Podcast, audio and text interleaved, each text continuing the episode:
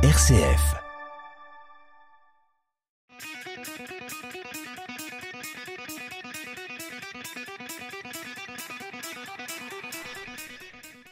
Bonjour à toutes, bonjour à tous. Toujours un immense plaisir de vous retrouver chaque mercredi soir entre 18h13 et 18h40 aux manettes de cette émission Esprit Foot dans les studios du RCF Loiret.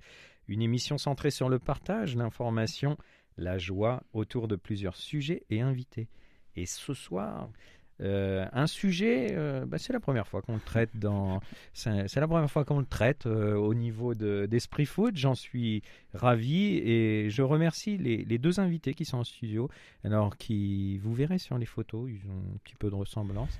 Il y a donc euh, Charles et euh, Maxime Drouard. Bonjour, messieurs. Bonjour. Et merci. Ben, écoute, sans problème. Et puis, euh, à la technique, on a Florent aujourd'hui. Bonjour, Florent. Bonjour. Tu vas bien? Ah oui, oui, ça Hein, va, merci. Tu, tu vois pas double, hein, t'inquiète pas, hein, c'est normal. Heureusement que je suis pas venu avec mon frère jumeau. Exactement. Euh, Ça pu donc, être sympa. tu vois? Alors, euh, aujourd'hui, ben voilà, nous allons aborder euh, la hum, préparation mentale. Alors, des sportifs en l'occurrence, mais, euh, mais les deux garçons là, vont nous parler bah, de leur entreprise, Mhm. de leur public et de leurs actions. Et puis, euh, ben, on va apprendre plein de choses. Et Normalement, c'est- ouais. Et ouais, enfin, On va s'amuser. Ouais. Et c'est le concept d'Esprit Foot. Alors, on va commencer. Euh, Charles, j'avais une petite question Mhm. justement sur la préparation mentale. Alors, quel est le concept déjà De la préparation mentale, Ah ouais. Alors en fait, du coup, on va travailler principalement. Alors moi, je travaille principalement avec les sportifs de, de haut niveau, euh, même amateurs. Et l'objectif, en fait, ça va être d'optimiser euh, la, la performance en travaillant notamment sur les habiletés mentales. Donc ça va être par exemple la concentration, la motivation, la confiance en soi, la cohésion aussi si on travaille sur le groupe. Euh, toutes ces habiletés en fait qui vont permettre d'optimiser le potentiel du sportif de haut niveau. Et du coup aussi travailler sur le bien-être de l'athlète, qui est important. D'accord. Maxime, donc, euh, dans votre entreprise, tu rejoins donc Charles sur, euh, sur, sur l'entreprise.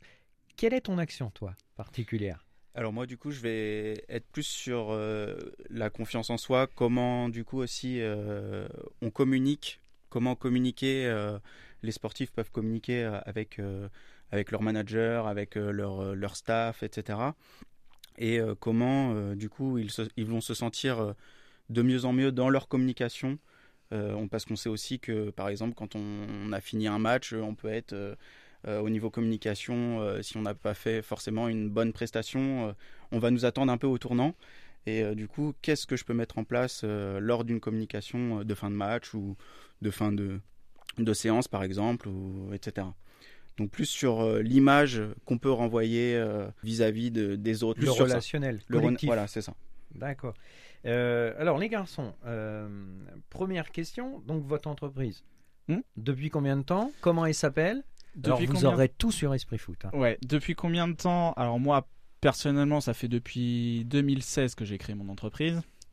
Réellement que je suis Bravo. sur le terrain, ça fait un an réellement. Et l'entreprise Elite Minds, ça fait depuis le mois de septembre. Donc c'est assez récent, voire très récent. Et, euh, et ça fonctionne plutôt bien. On a des bons résultats, que ce soit euh, avec les différents publics avec lesquels on travaille. Alors, avant de parler du public, justement, Yes, avec qui ouais. vous travaillez, moi, ce qui m'intéresse, et c'est un peu aussi euh, Esprit Foot, c'est ça, c'est le Mhm. parcours de vie. Ouais. Alors, qu'est-ce que vous avez fait avant? Oula Bah Max, je te laisse euh, commencer. À l'école, par exemple, euh, qu'est-ce que vous avez fait? Alors, attention, l'émission 27 minutes, les gars. Donc, Ouais. sortez-moi pas vais- votre grand CV. Je mais- vais te faire- Très très rapide. Alors moi du coup, euh, donc Orléanais hein, Ouais. de, de base. Euh, donc euh, moi j'ai fait toutes mes études sur Orléans. Euh, j'ai été à l'ERTS, donc l'école des Ducs, qui se situe à Olivet. Après j'ai travaillé pendant 5 ans à la maison de l'enfance, donc c'est de l'accueil d'urgence, euh, qui accueille des jeunes entre 0 et 18 ans. Euh, et puis ensuite euh, j'ai rejoint le centre éducatif fermé, donc la chapelle Saint-Mémin, où je travaille pour le ministère de la Justice. Et c'est des jeunes qui sont, c'est l'alternative à la détention, c'est des jeunes euh, qui sont accueillis entre 13 et 16 ans. Donc s'ils sont pas dans notre structure, en gros, ils sont en détention. Et on travaille sur le parcours de vie, comment ils en sont arrivés là, et qu'est-ce qu'ils pourraient mettre en place, eux, pour pouvoir repartir sur de bonnes bases dans leur vie de, de tous les jours. D'accord. Voilà en gros ce que j'ai ce que j'ai ce que j'ai fait. Après, j'ai pu aussi mettre des projets en place via la ville d'Orléans. Euh, et puis des projets aussi avec d'autres villes hors, euh, enfin au niveau national. Voilà un petit peu si je peux faire mon parcours euh, vraiment de manière très très rapide. et puis et puis après, du coup, j'ai rejoint l'activité de mon frère où on a pu coupler nos, nos compétences. donc on expliquera, je pense, tout à l'heure. C'était en tout cas quelque chose qui manquait dans l'entreprise originelle. Quelque chose qui manquait, je sais pas, mais en tout cas quelque chose, une plus-value par rapport à ce que moi je peux, je peux amener. Donc c'était ça que je cherchais. Et euh, on a toujours aussi rêvé de, de monter une entreprise euh, tous les deux. On savait pas dans quel domaine. Et euh, c'est autour d'un. Alors pour la petite histoire, c'est autour d'un repas où, où on s'est dit bah pourquoi pas en fait. toi tu fais ça, moi je fais ça. Bah pourquoi pas en fait cumuler nos, nos mmh. compétences. Et puis puis on a dit bah let's go, on se lance dans le grand bain et puis on va voir ce que ça donne. C'est bien. Donc, donc voilà. On, on va pas parler de du lien justement entre frères jumeaux, mais ça on pourra en discuter euh, sur une autre émission avec le mien si vous voulez. Mais euh, ouais, il y, a, aussi ça qui fait que oh, et puis vous parlez vrai quoi. Vous savez euh, l'un et l'autre, vous vous connaissez super et tout. Mm. Alors sur ton parcours maintenant, parcours, à toi. Charles, yes, Charles. C'est ça. Alors moi, du coup, j'ai fait STAPS, STAPS à Orléans. donc j'ai fait la licence entraînement. Donc moi, je suis issu du handball. C'est vraiment mon sport de prédilection et pas le foot comme euh, sur cette pas radio. C'est pas grave, euh, on n'est pas raciste.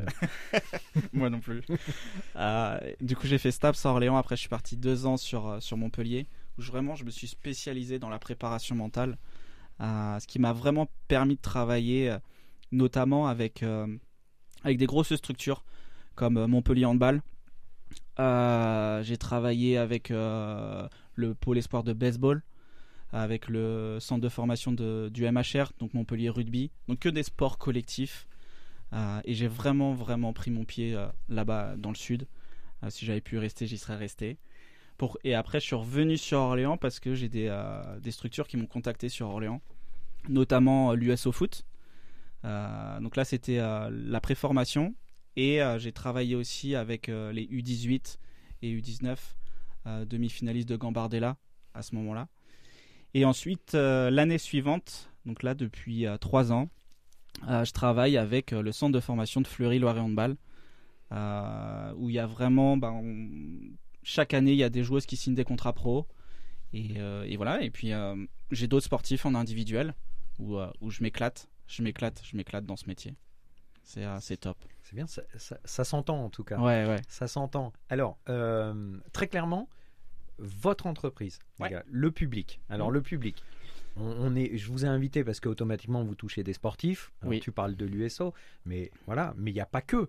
Il n'y a pas que, le, le, mindset. Alors je suis pas un, ouais, mindset, super bon en anglais. ça moi, non plus, moi non plus, ça va. Ça, ça, se voit tout de suite quand même. en tout cas, l'état d'esprit, en tout cas. Ça. Euh, si on parle en français, Exactement. Euh, je pense que c'est le, le corps de votre de, de votre projet par rapport à l'accompagnement des, des, gens. Mais euh, quel est, votre public concrètement? Vous avez les sportifs, les non sportifs. Il y en a un qui est plus sur une gamme, il y en a un qui est plus sur l'autre. Comment ça se passe? Moi, ça va être plus les sportifs parce que c'est euh, mon cœur de métier euh, et c'est là où j'ai été formé aussi. Donc ça va être vraiment plus les sportifs de haut niveau, mais amateurs aussi, mais principalement plus les sportifs de haut niveau. Euh, et ensuite, euh, j'interviens aussi à la fac en STAPS. Euh, j'aime bien en fait donner, je fais beaucoup de développement personnel et j'aime bien aussi donner des billes supplémentaires aux étudiants qui des fois, et encore plus dans cette période où ils sont un peu perdus avec l'effet Covid, tout ça.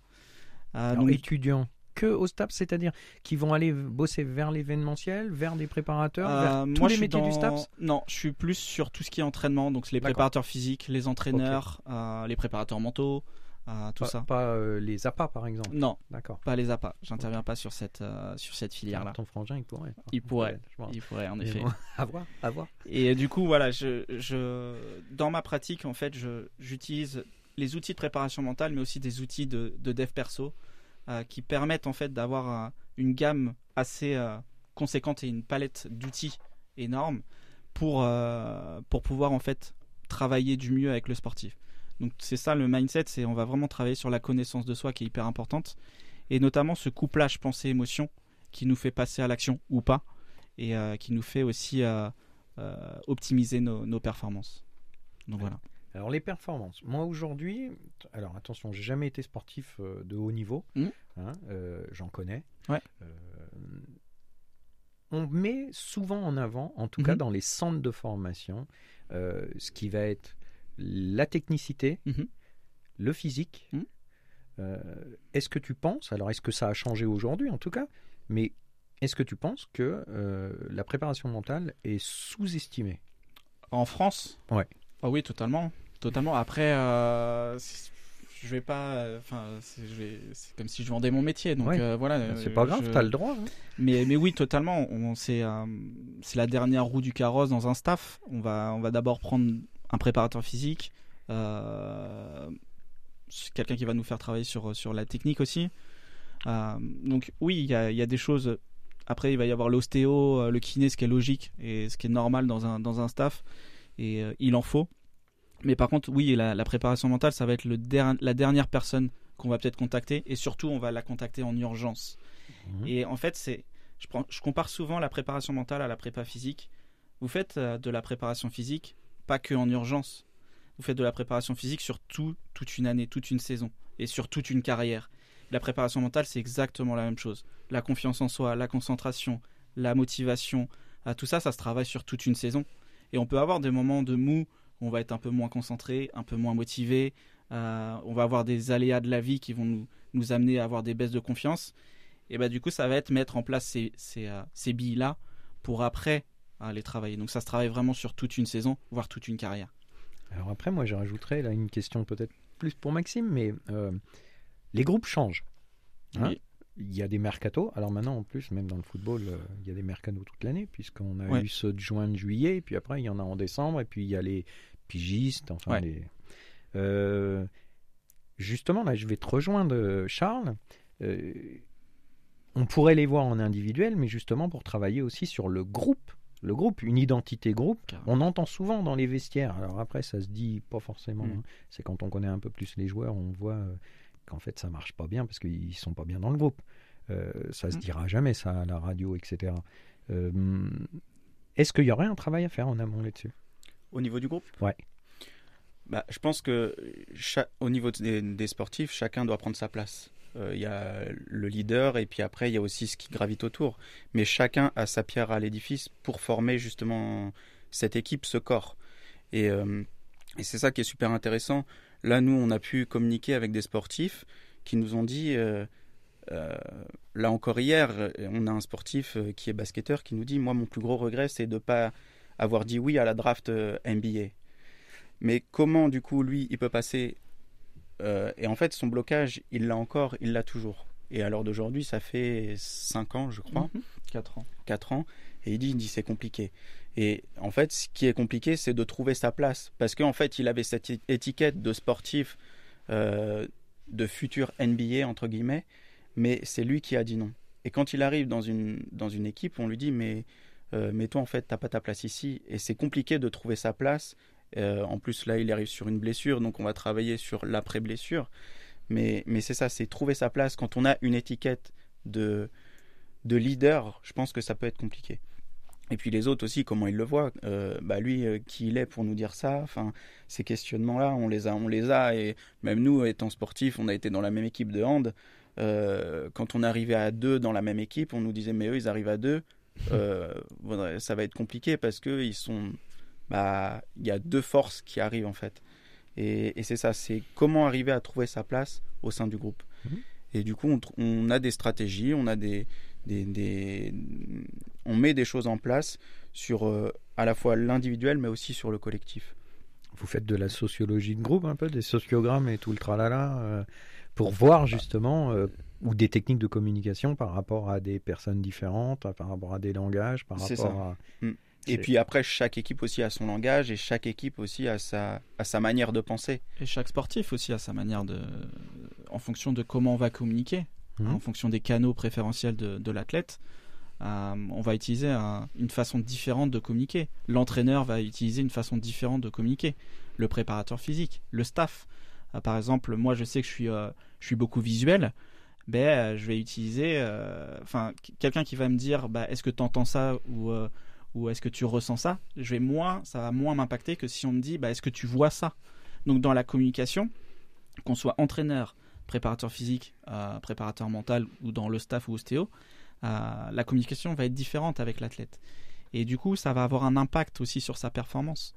Donc ça, c'est important de le prendre en compte. Et je pense qu'on ne le prend pas forcément assez en compte aujourd'hui, en France en tout cas. Et je veux pas aller taper, euh, taper sur les entraîneurs ou quoi que ce soit, c'est pas du tout mon but. Mais je pense que ça pourrait, on pourrait être encore meilleur sur le plan national. là actuellement, il y a les championnats du monde féminin de hand. on a été champion olympique euh, et, je pense qu'ils ont compris ça dans le staff euh, féminin, en tout cas, dans le handball. Et, euh, et je pense que c'est ça où il bah, faudrait prendre aussi ce qui, est, ce qui est bon dans différents sports et l'intégrer dans d'autres sports. Alors, qu'est-ce qui peut être justement aujourd'hui un frein à, à la venue Alors moi, pour la petite histoire, je suis diététicien au départ. J'ai exactement la même la même question que tu avais quand j'étais quand j'avais votre âge, quand j'étais plus jeune, où je me disais euh, la diététique c'est le parent pauvre, c'est la dernière roue du carrosse et tout ça. Alors après il y a eu des diététiciens mm. dans les clubs et tout, c'est un mm-hmm. petit peu arrivé. Euh, qu'est-ce qui est comme frein aujourd'hui? Qu'est-ce qui pose comme frein euh, à votre arrivée dans, dans, dans tel staff? Euh, quand on travaille avec les staffs euh, dans les équipes sportives, il n'y a pas forcément de frein parce que c'est la demande de l'entraîneur ou la demande du. Euh, c'est eux qui viennent vous chercher. Du manager, ouais, c'est ça. D'accord. Donc ça, il n'y a pas de souci. Après, mmh. ce qui peut être un frein, c'est la méconnaissance de la préparation mentale. Mmh. Où on pense, en fait, on va, on va dire qu'un préparateur mental, on va nous assimiler à un psychologue. Moi, en mmh. l'occurrence, j'ai pas du tout d'études de, de psychologue. Je suis pas du tout psychologue. Je vais pas aller voir le sportif, lui dire bah voilà, tu as des problèmes familiaux, on va travailler sur. Je, je vais pas aller travailler là-dessus en profondeur. Je suis vraiment orienté performance. Donc, ce qui va m'intéresser et ce qui va intéresser le sportif, ça va être vraiment euh, améliorer ses perfs et développer son, son potentiel.